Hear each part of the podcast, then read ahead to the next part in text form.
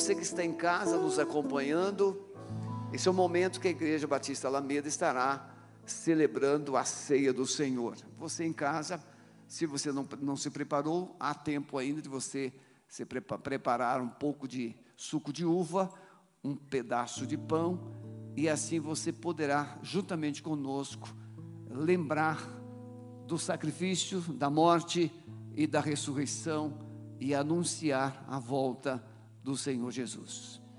Você pode dizer para quem está do seu lado assim: Ó, Jesus morreu. Você pode dizer assim, mas ele ressuscitou. E aí, com um sorriso nos lábios, você diz assim: Mas ele vai voltar. Ele vai voltar. Essa é a mensagem da ceia. A mensagem da ceia, os discípulos, Jesus se encontrou no cenáculo com os discípulos, e quando ele reuniu esses discípulos, ele lavou-lhe os pés e depois ele teve aquele momento de comunhão. A ceia deve nos levar a um relacionamento íntimo com Deus e uns com os outros. Às vezes, a gente vem assim para um culto como este, e a gente até pega o pão, é o corpo de Cristo, a gente pega o cálice, é o sangue de Cristo, mas a gente não mensura a abrangência desses elementos. O corpo foi pregado, partido. O corpo que é Deus. Deus se deu por você e por mim naquela cruz. Ele tomou o meu, o seu lugar. O primeiro Adão falhou na missão, no propósito. O primeiro Adão vivia na presença, lá no Éden, jardim do Éden, presença de Deus. E por causa da desobediência, ele precisou ser tirado de lá. Foi expulso do jardim do Éden. O segundo Adão, Jesus, não mais presença, mas o Deus presente. Olha a diferença. Adão vivia na presença, mas agora Jesus é o Deus presente.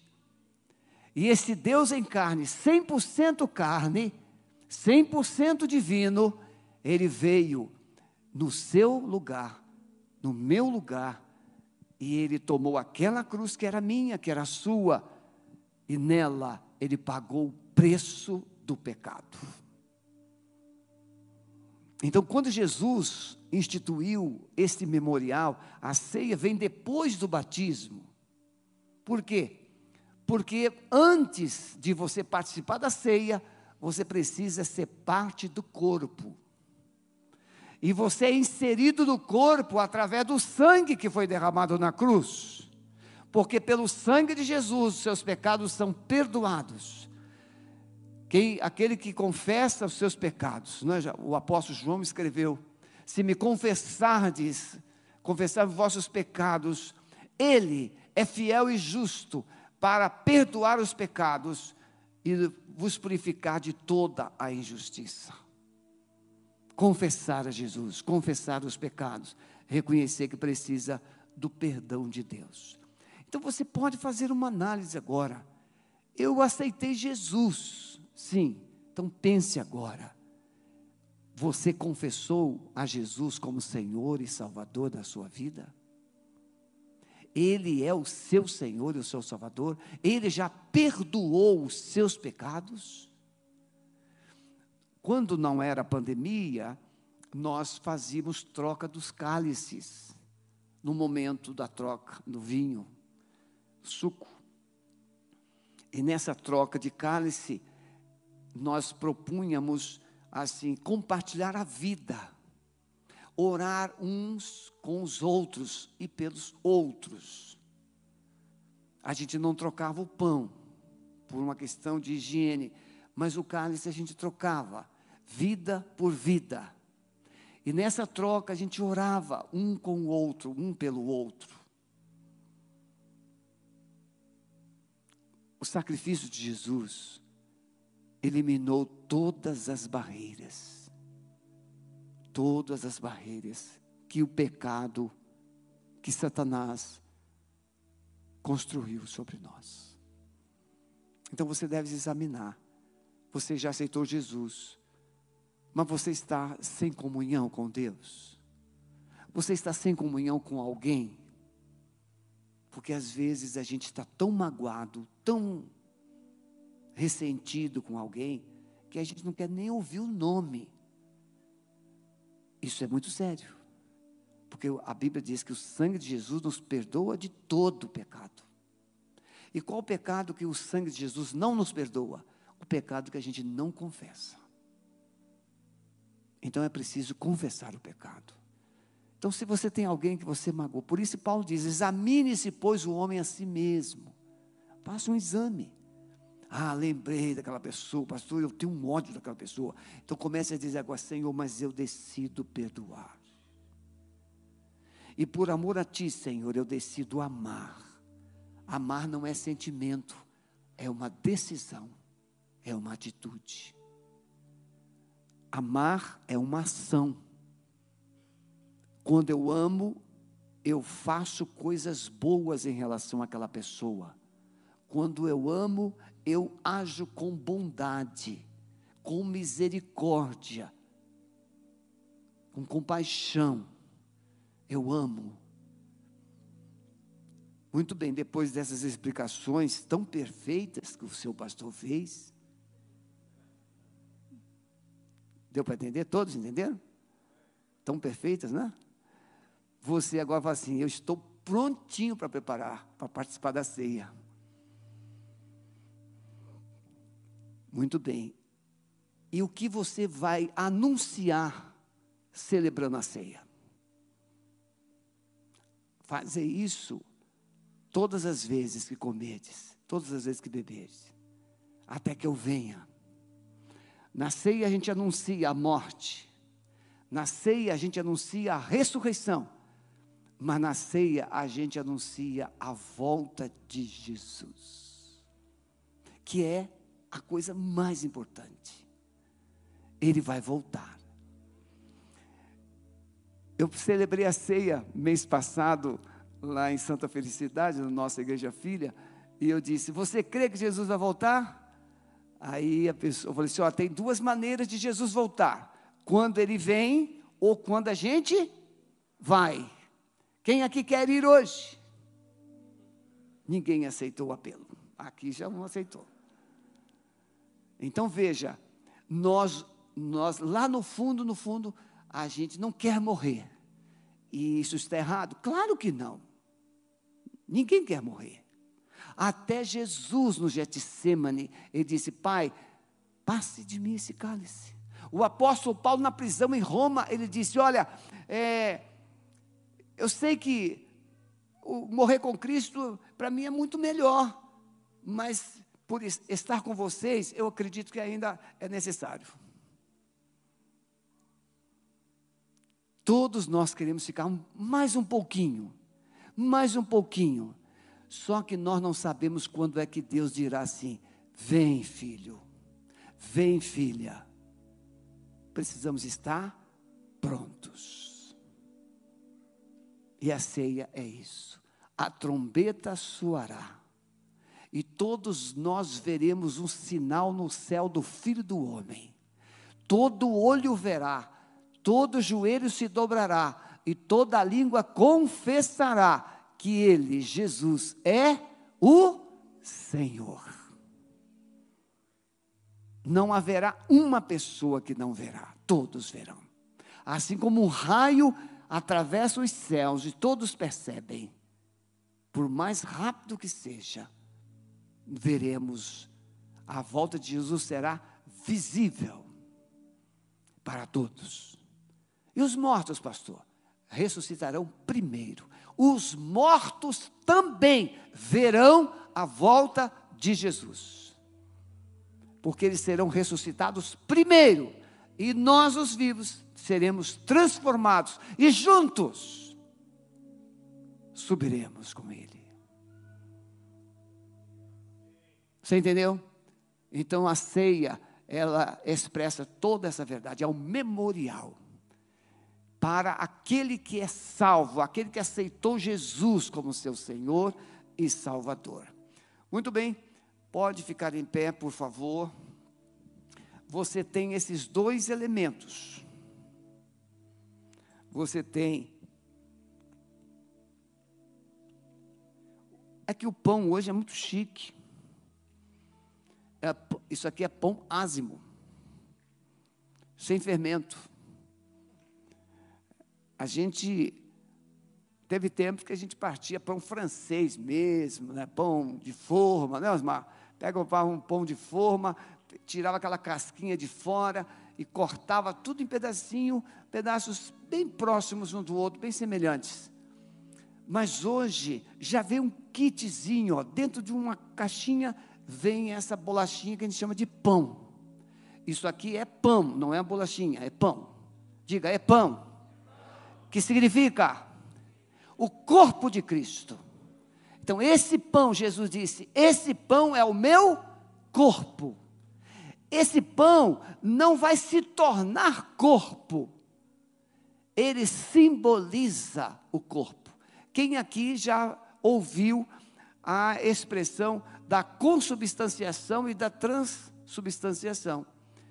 Transformar o pão em corpo ou ter a presença de Jesus em volta do corpo. Não, esse pão é simbólico ele simboliza, ele traz a memória, por isso, memorial. Participar da ceia santifica. O que, que vocês acham?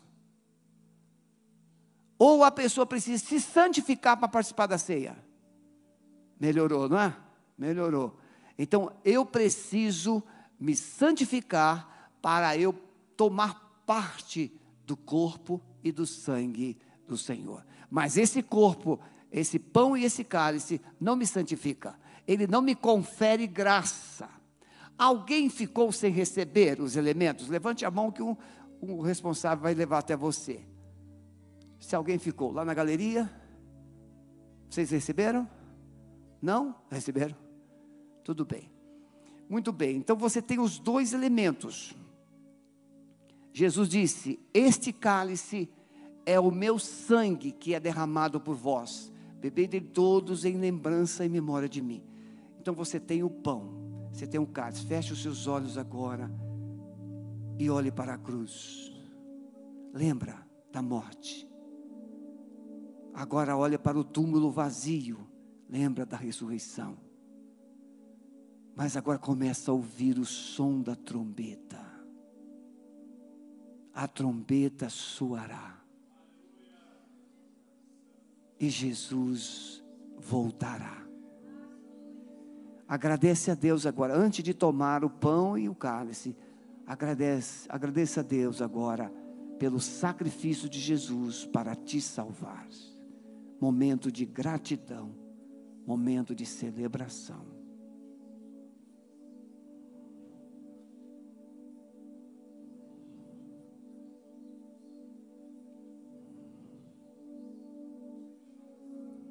Amém, Senhor.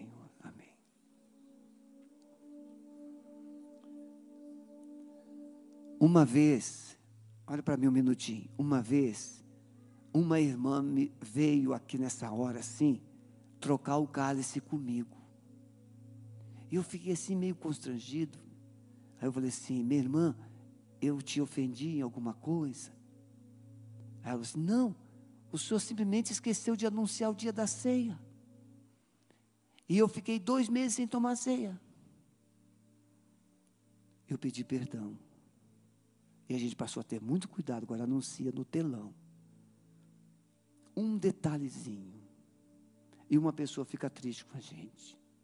Agora eu pergunto: um defeito meu, um defeito seu, é menor do que esse sangue e esse corpo? É menor? Não o amor de Jesus é maior que todos os nossos pecados. Tomai, comei o pão e bebei o cálice, todos, em lembrança de Jesus.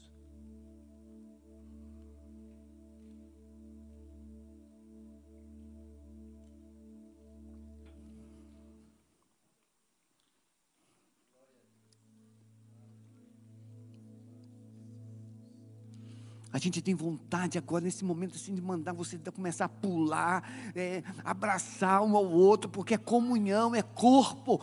Mas você não pode ainda abraçar, mas você pode dar um alarido de vitória do Senhor.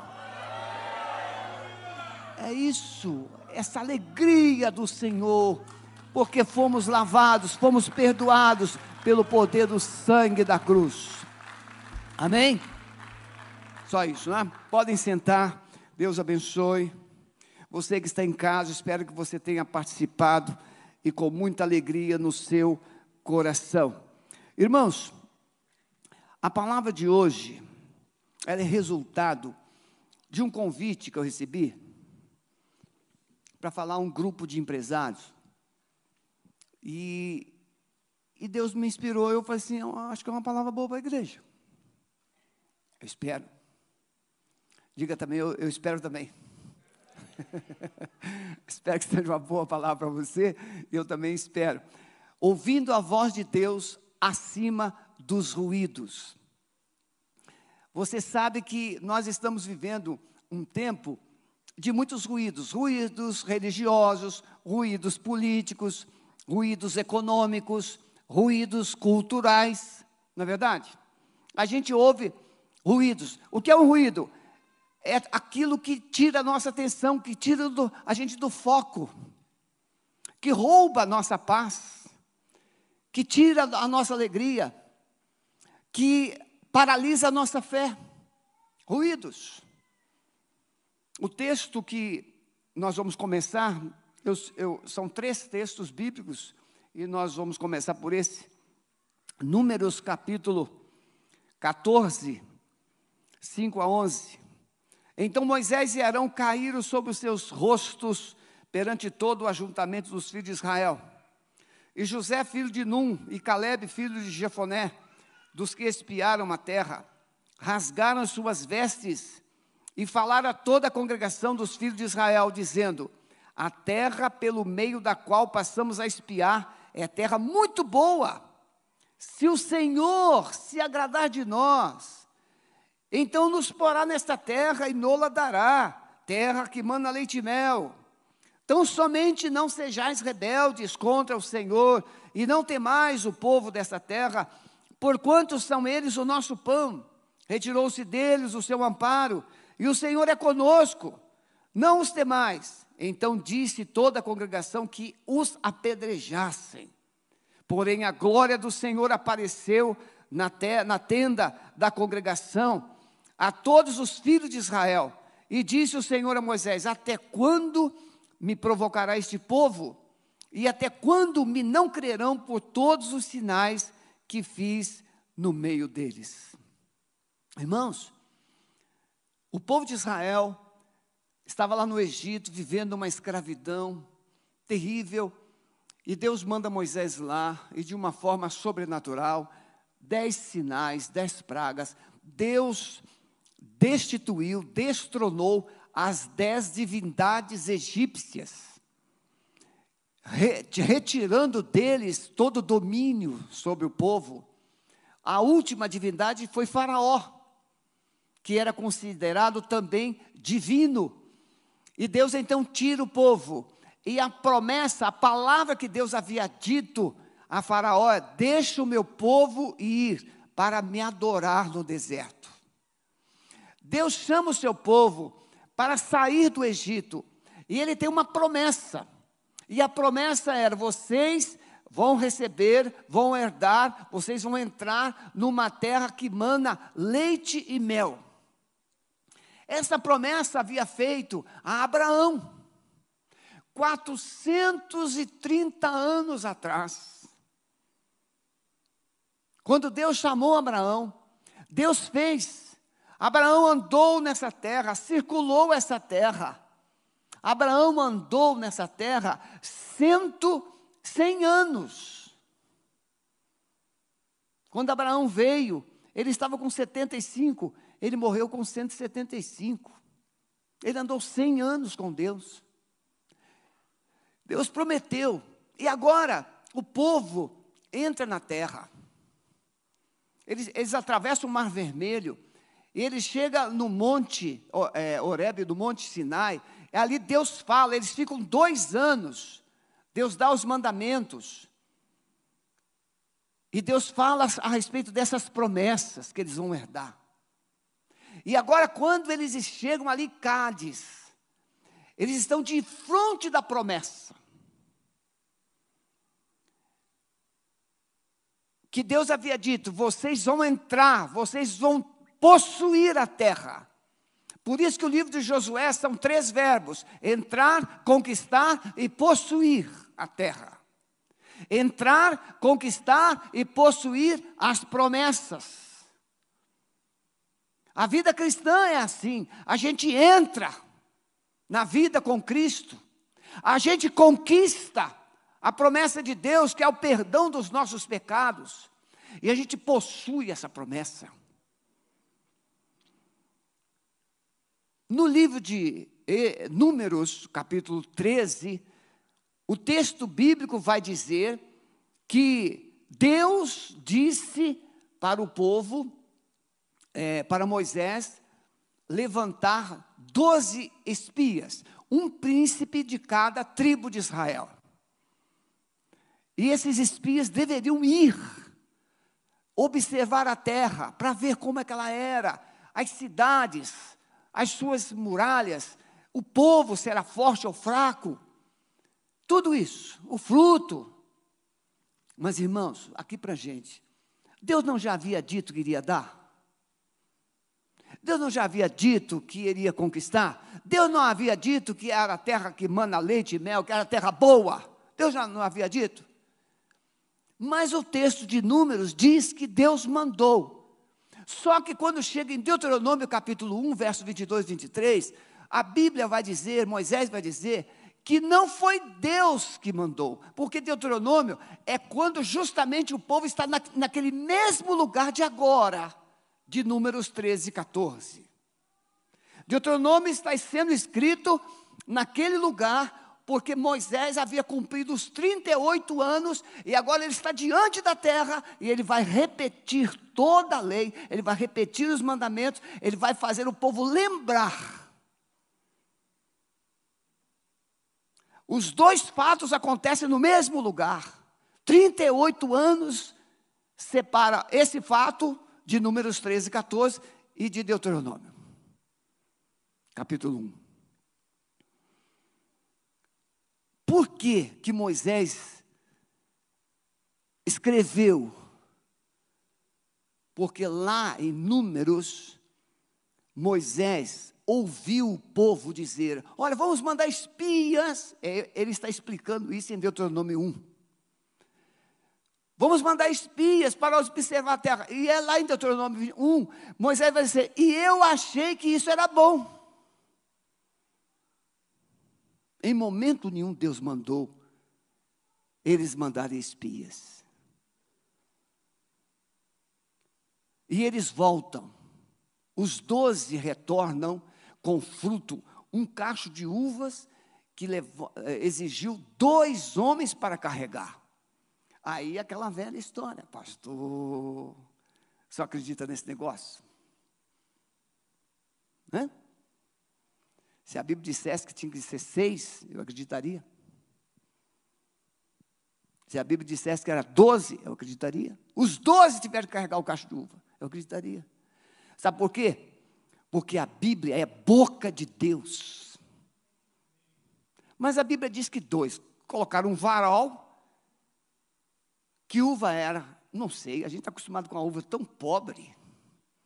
Aliás, hoje é tudo chique, quanto menor, mais doce, mais gostosa, mais cara. E hoje nem caroço tem.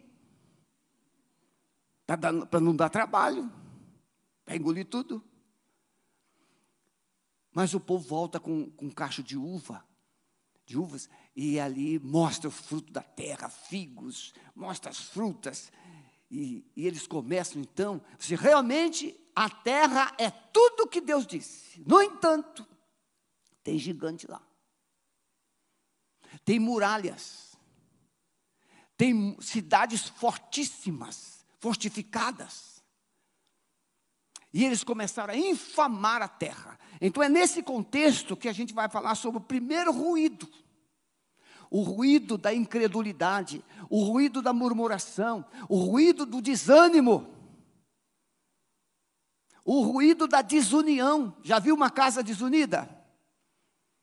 Uma casa desunida, cada um tem uma ideia, cada um tem um projeto, cada um tem um plano, cada um tem uma vontade, e eles não chegam a lugar nenhum.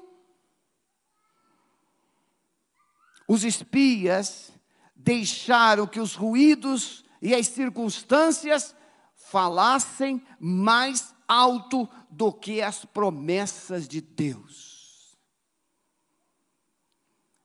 Você lê a Bíblia, você ouve uma pregação, você ouve uma palavra de Deus, mas existem ruídos em sua volta, existem ruídos em sua mente, existem ruídos nos seus ouvidos, existem ruídos como a ansiedade, como o medo, como o desânimo, como a incredulidade, que roubam o poder dessa palavra. Esse, esse fato ocorreu em Cádiz e ali passou a se chamar Cádiz Barneia. O que, que é isso? Sinônimo de derrota, desânimo, fracasso, oportunidades perdidas, vergonha. Quando você tem uma experiência onde as circunstâncias dominaram você, onde a incredulidade prevaleceu e você não avançou, onde o medo prevaleceu e você não decidiu, você não tomou a atitude que deveria ter tomado, você vai lembrar daquele momento depois. Ah, se eu tivesse feito. Ah, se eu tivesse ido. Ah, se eu não tivesse falado. Quantos ruídos, quantas perdas por causa de palavras que saem dos nossos lábios sem pensar. Sim ou não? A gente é muito hábil para abrir a boca e falar. Ruídos podem produzir desânimo. A dúvida se transforma em incredulidade, incredulidade se transforma em rebelião e divisão. Os dez príncipes incrédulos, não, nós não podemos ir, não. Lá tem gigantes. As cidades lá são, têm muralhas altíssimas e poderosas. E tem mais, o povo é muito mais numeroso do que nós. Aí levanta o Josué e o Caleb, principalmente o Caleb, e diz assim: Não, se o Senhor se agradar de nós, eles serão o nosso pão, a gente vai mastigar eles. Sabe o que, que os dez fizeram? Os dez lançaram a congregação, e a congregação então diz: Vamos apedrejar esses dois. O que é que impediu Josué e Caleb e Moisés e Arão de serem apedrejados? Porque eles queriam levantar outro líder e retornar para o Egito. A presença de Deus, irmãos. O texto diz que a glória de Deus veio, a nuvem veio.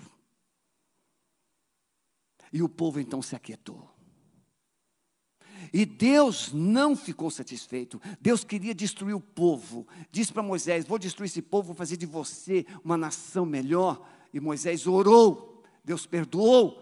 Mas aqueles dez incrédulos, aqueles dez que deixaram que os ruídos da incredulidade, do desânimo e da divisão, da confusão, da murmuração prevalecer, aqueles dez, a Bíblia diz que aqueles dez morreram naquele mesmo dia. Tem ruído matando muita gente, não tem? Nessa pandemia, muitas pessoas morreram mais de ansiedade do que pelo vírus.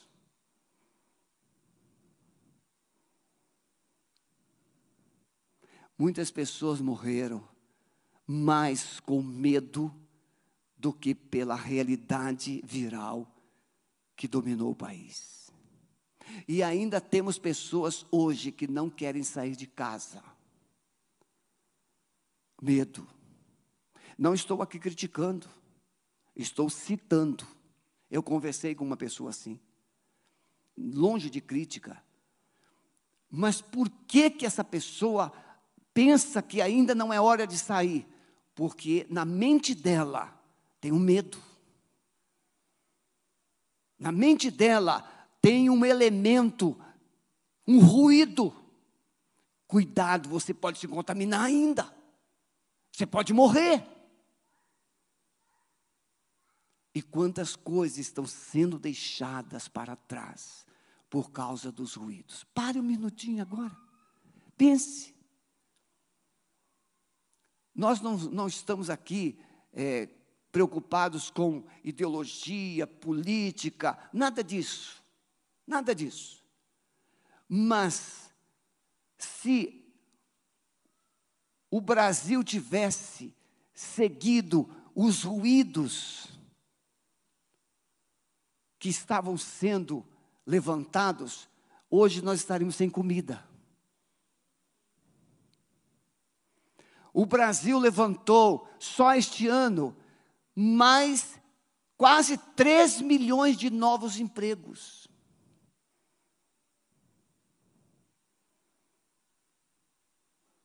Mas os ruídos poderiam ter impedido todas essas, essas conquistas. E nós ainda temos os ruídos. Os ruídos de que você é obrigado a vacinar, você está ouvindo os ruídos de que você tem que ter um, um, um passaporte de vacina. Irmãos, todos esses ruídos é porque tem, no mínimo, duas ideias prevalecentes no país. Tem aqueles que querem controlar e tem aqueles que querem que você seja livre.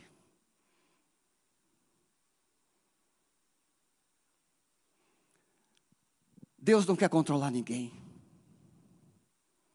Ele disse: a terra é boa, a terra manda leite e mel. Você vai entrar lá e você vai conquistar, porque eu vou entrar com você.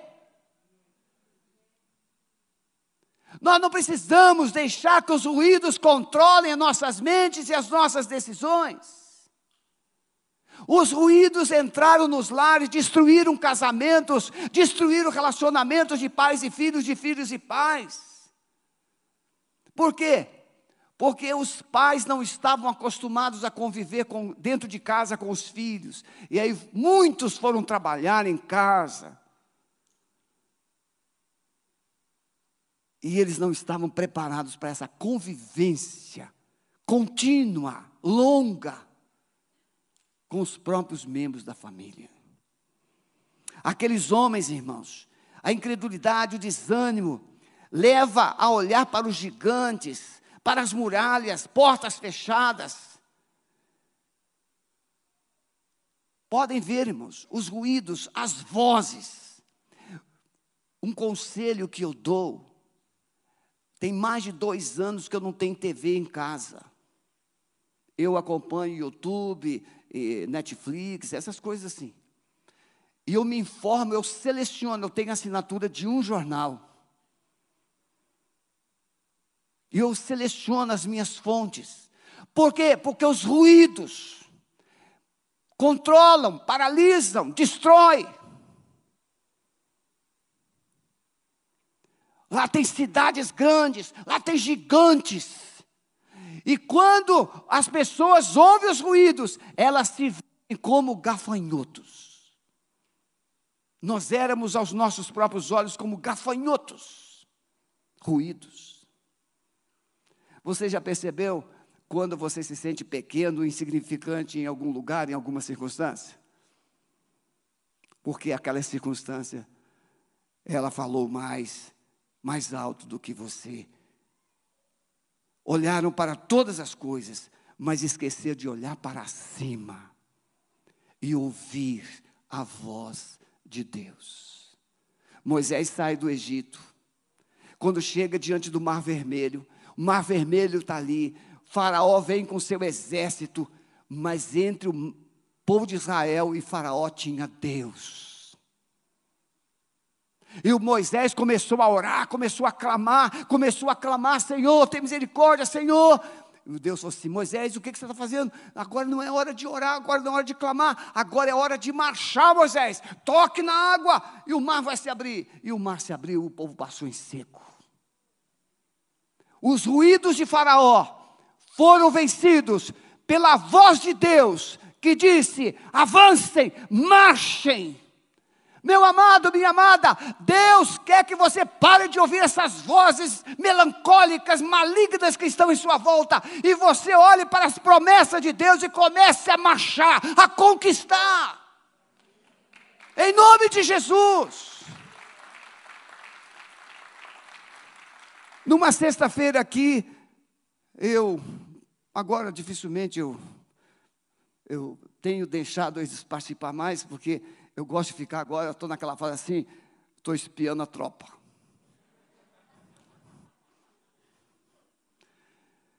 E de vez em quando eu dou um grito na tropa. E aí naquele culto, né? Eu falei assim: olha, você que está em casa, Está acontecendo isso, está acontecendo aquilo. Comece a marchar e comece a dar, a dar voz de comando para essas circunstâncias que estão aí dominando a sua casa. Comece a marchar, comece a declarar. Irmãos, recebi na mesma semana, não posso dizer o dia, mas recebi na mesma semana, pastor, funcionou. Você, o que, que funcionou, minha irmã? Funcionou, pastor. Eu marchei dentro da minha casa, pastor, e tudo se aquietou. Sabe o que? O diabo começa a fazer barulho. Ele começa a arranjar confusão, ele coloca tristeza, ele coloca desânimo, ele coloca divisão. Mas se você começar a marchar, você traz a voz do Espírito Santo, você traz a voz de Jesus, você traz a voz de Deus. E quando você traz o céu para a sua casa, o inferno tem que recuar e as promessas de Deus começam a acontecer. Você vai vencer os ruídos da sua vida quando você decidir ouvir a voz de Deus. Tudo isso, irmãos, durou 38 anos. Quem aqui já ouviu alguém dizer assim: Olha, eu, eu estou nessa luta há X anos? Já ouviu isso? Eu vivo, eu carrego esse problema há X anos. Pois é, eles fizeram isso 38 anos, andando em círculos. Tem gente andando em círculo porque os ruídos prevalecem. Tem gente andando em círculo porque a rebeldia prevalece. Tem gente andando em círculo porque a murmuração controla suas mentes e lábios. Mas se você decidir ouvir a voz de Deus e parar de murmurar, eu nunca vi um murmurador feliz ou vitorioso. Nunca. Aliás, eu não tenho nem interesse em ficar perto de gente que murmura. Que coisa terrível. E aí, como é que são as coisas? Ah, não sei não, olha, as coisas estão difíceis. Você chega perto da pessoa assim, você viu? O Flamengo ganhou, mas também o juiz roubou. Nunca tem uma palavra boa. É para você dizer assim: é claro que o Flamengo é outro patamar. Não. É só para descontrair um pouquinho, né, irmão? Só para descontrair. 38 anos. Por quê? Irmãos, só para tirar essa onda, ninguém vai ser campeão todo ano. Ninguém sorri os, os 365 dias do ano. Mas também não precisa chorar os 365 dias do ano. Chora um, dois, três dias, escolhe 362 para sorrir. Porque nem Jesus ficou os 365 dias feliz. Chorai com os que choram, alegrados com, com os que se alegram. Está alguém chorando? Chora um pouquinho junto. Aliás, chorar é melhor do que falar bobagem. Então, uma pessoa está chorando por um problema, uma situação grave, e aí você quer ajudar falando uma coisa, fala bobagem, e a pessoa chora mais. Pare, pare. Em segundo lugar, meus irmãos, quando os ruídos das perdas atacam. Então, esse ruído das circunstâncias, das adversidades, da confusão, é, dos, do, do, do, da incredulidade, da divisão, é o caso de Moisés e Arão com Caleb e Josué. E aquela gente toda lá. Né? Aí o Davi, Davi vai nos dar um exemplo. É, primeiro livro de Samuel, capítulo, eu falei primeiro livro de Samuel. Ele sabe por que eu estou falando isso. Capítulo 30, Davi está lá com os filisteus. E os filisteus decidem que Davi não vai mais andar com eles. E Davi retorna para sua cidade. Essa cidade que, os, que, o, que, o, que Davi tinha recebido de presente para viver, cidade de Zinclague. E aí Davi, quando chega na sua cidade, a cidade tinha sido queimada, as suas famílias levadas e todos os seus bens roubados. O texto vai dizer que Davi e seus homens, 600 valentes de Davi, sentaram-se sobre aquelas cinzas e choraram até não terem mais forças para chorar. Ruído das perdas. Você já passou momentos de perdas? Perda de um parente, perda de um ente querido, perda financeira, perda profissional, uma perda. Ninguém gosta de perder. Ninguém gosta de passar por esses momentos dolorosos de perdas. Mas quando Davi chega, irmãos, para onde as mulheres, as crianças tinham sido levadas? Não sei. Só tinha cinzas. Aquela, aquela casa, aquele jardim, tudo cinza. Não havia as crianças correndo no quintal, cinzas. Os animais não estavam, só tinha cinzas. E eles choraram. O choro pode durar uma noite, mas a alegria vem pela manhã. Veja, a Bíblia não proíbe você de chorar. Chorar não é pecado, chorar não é sinônimo de fraqueza, chorar é um direito da sua alma. É a coisa mais terrível quando alguém está em luto e chega alguém e diz assim: não chore, não. Manda essa pessoa pastar. Porque essa alma enlutada tem o direito de chorar. Toda pessoa tem o direito de chorar.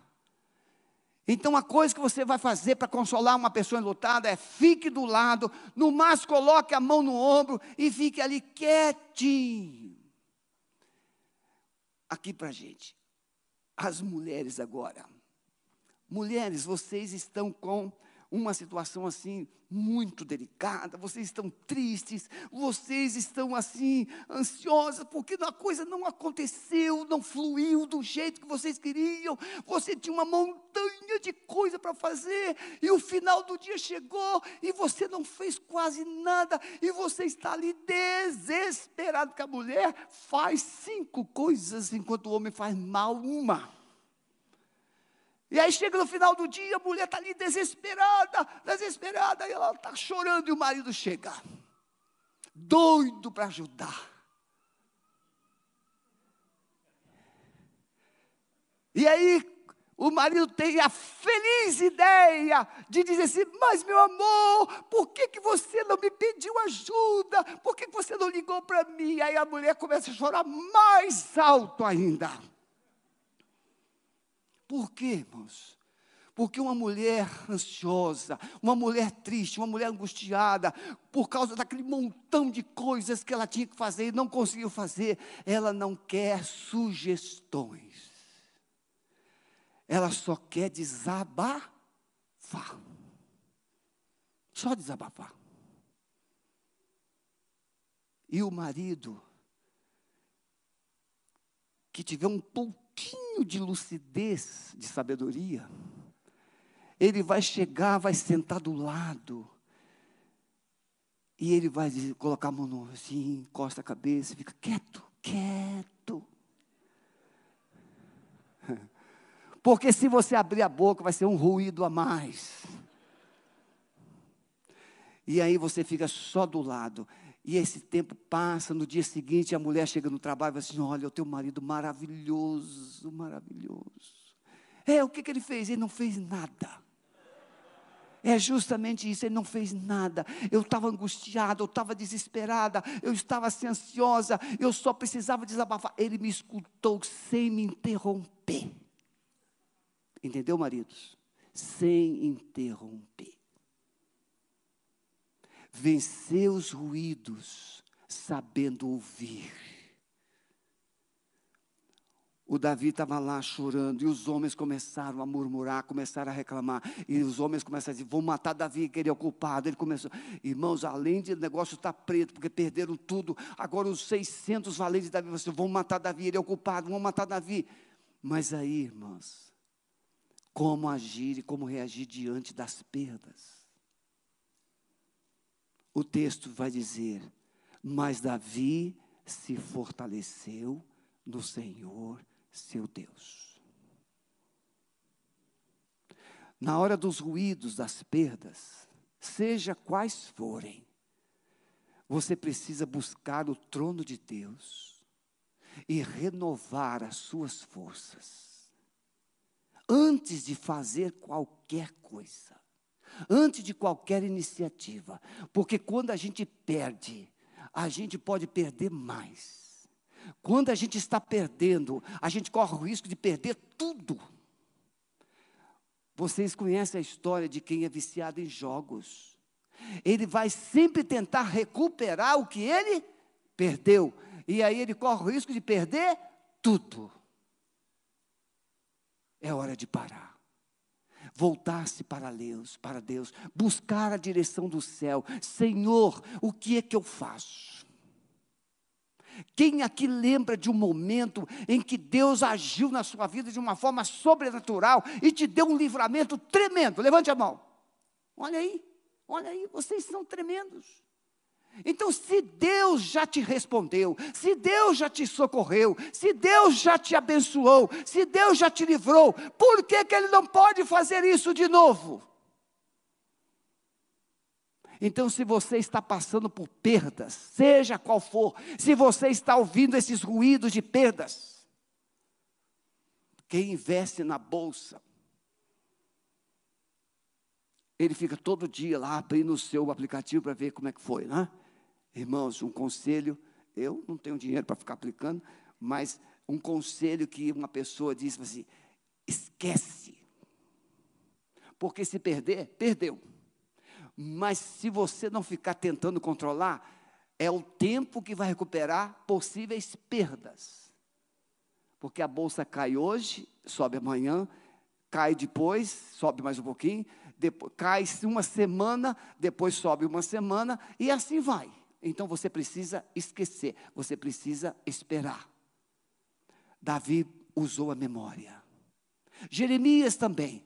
Jeremias capítulo, Lamentações 3, 21 vai dizer: Eu decido trazer à memória as coisas que me traz esperança. As perdas trazem desespero, as perdas trazem instabilidade, as perdas trazem descontrole. Mas se você usar sua mente, se você usar seu coração e você usar a sua fé, você vai lembrar de momentos que Deus agiu e te socorreu, e você vai voltar a ter esperança. Nem tudo está perdido. Davi orou. Então Davi se fortaleceu em Deus e ele chamou o sacerdote Abiatar, traz o éfode, traz a estola sacerdotal e ele foi orar. Segundo lugar, se você quer vencer os ruídos das perdas, você precisa se fortalecer em Deus, mas você precisa também buscar a presença de Deus. Perdão. Você precisa buscar a presença de Deus na sua vida. O texto vai dizer que Davi buscou a Deus.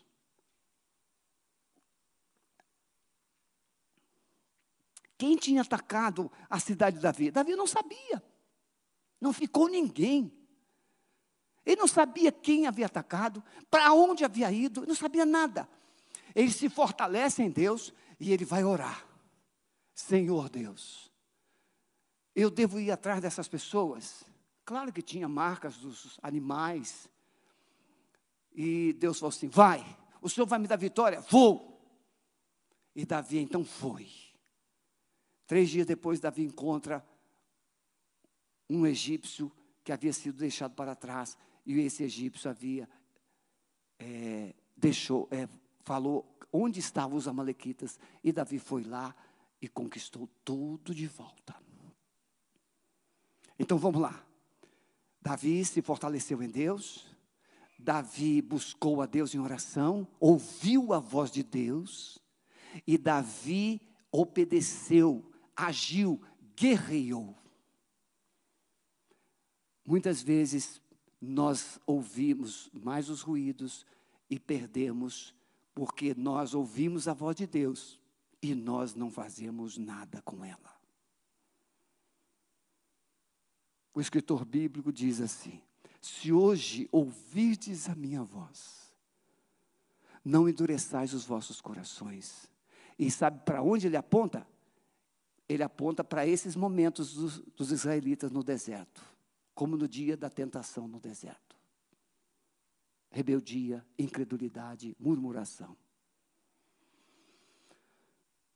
Muito bem, estamos diante desses dois ruídos ruído da confusão, ruído da murmuração, da incredulidade e o ruído das perdas e como você deve reagir. O texto diz que Davi guerreou e trouxe de volta toda a sua família, os seus bens e tudo mais. Baixe a sua cabeça e comece a pensar comigo. Quais ruídos você tem ouvido? Quais vozes? Como você tem se comportado, reagido diante dos ruídos? Confusão? Murmuração? Divisão? Crítica? Incredulidade? Rebeldia? Ou você tem procurado se fortalecer em Deus? Você tem procurado orar? buscar a direção de Deus, para Deus agir e você reagir, reconquistando promessas e bênçãos na sua vida. Pode abrir os olhos e olha para mim. Agora, vamos concluir essa palavra. Você está agora dentro do barco com Jesus, atravessando o mar da Galileia. Você viu Jesus ressuscitar mortos, você viu Jesus expulsar demônios, você viu Jesus curar paralíticos, você viu Jesus multiplicar pães, você viu Jesus é, transformar a água em vinho, você viu Jesus fazer tantas coisas. Você viu Jesus denunciar pensamentos dos religiosos. Jesus andou sobre o mar. E você está no mesmo barco com Jesus. De repente, começa um vento forte. Um vento soprar o mar. E o barquinho começa a ser jogado de um lado para o outro. Aquele vento se transforma numa tempestade. As ondas começam a bater no barco e dentro do barco aqueles discípulos, mesmo tendo a presença de Jesus, perdão, aqueles discípulos, mesmo tendo a presença de Jesus, e mesmo tendo a experiência de anos de pesca, eles começam a se instabilizarem, começam a ficar com medo, começam a ter dúvidas falta-lhes direção certa, falta-lhes uma atitude de fé. Creio que alguns começaram a pensar até em saltar do barco.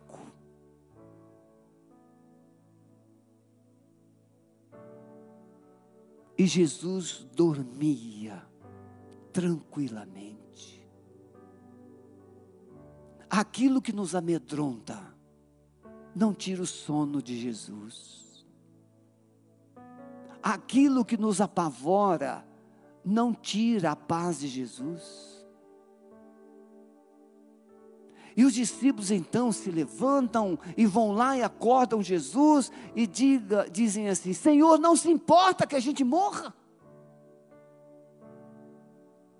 E Jesus simplesmente se dirige ao vento e ao mar, dá uma voz de comando e tudo fica tranquilo em paz. E pergunta aos discípulos: por que vocês são assim tão tímidos? Essa palavra também pode significar: por que vocês ficam com medo? Não têm fé? E os discípulos dizem assim: Quem é este que até o vento e o mar lhe obedecem? Aquilo que te apavora está debaixo dos pés de Jesus. Aquilo que te aterroriza está debaixo dos pés de Jesus. Aquilo que rouba a sua paz está debaixo dos pés de Jesus. Mas existe uma coisa que você não pode esquecer se Jesus está presente na sua vida, você precisa ouvir a voz de Jesus e não das circunstâncias, não dos ruídos. Jesus, ao entrar naquele barco com os discípulos, ele disse: passemos para outra banda, para o outro lado. Ele disse: Vamos para o outro lado. E se Jesus disse: Vamos para o outro lado, Ele é poderoso para te fazer atravessar toda e qualquer tempestade.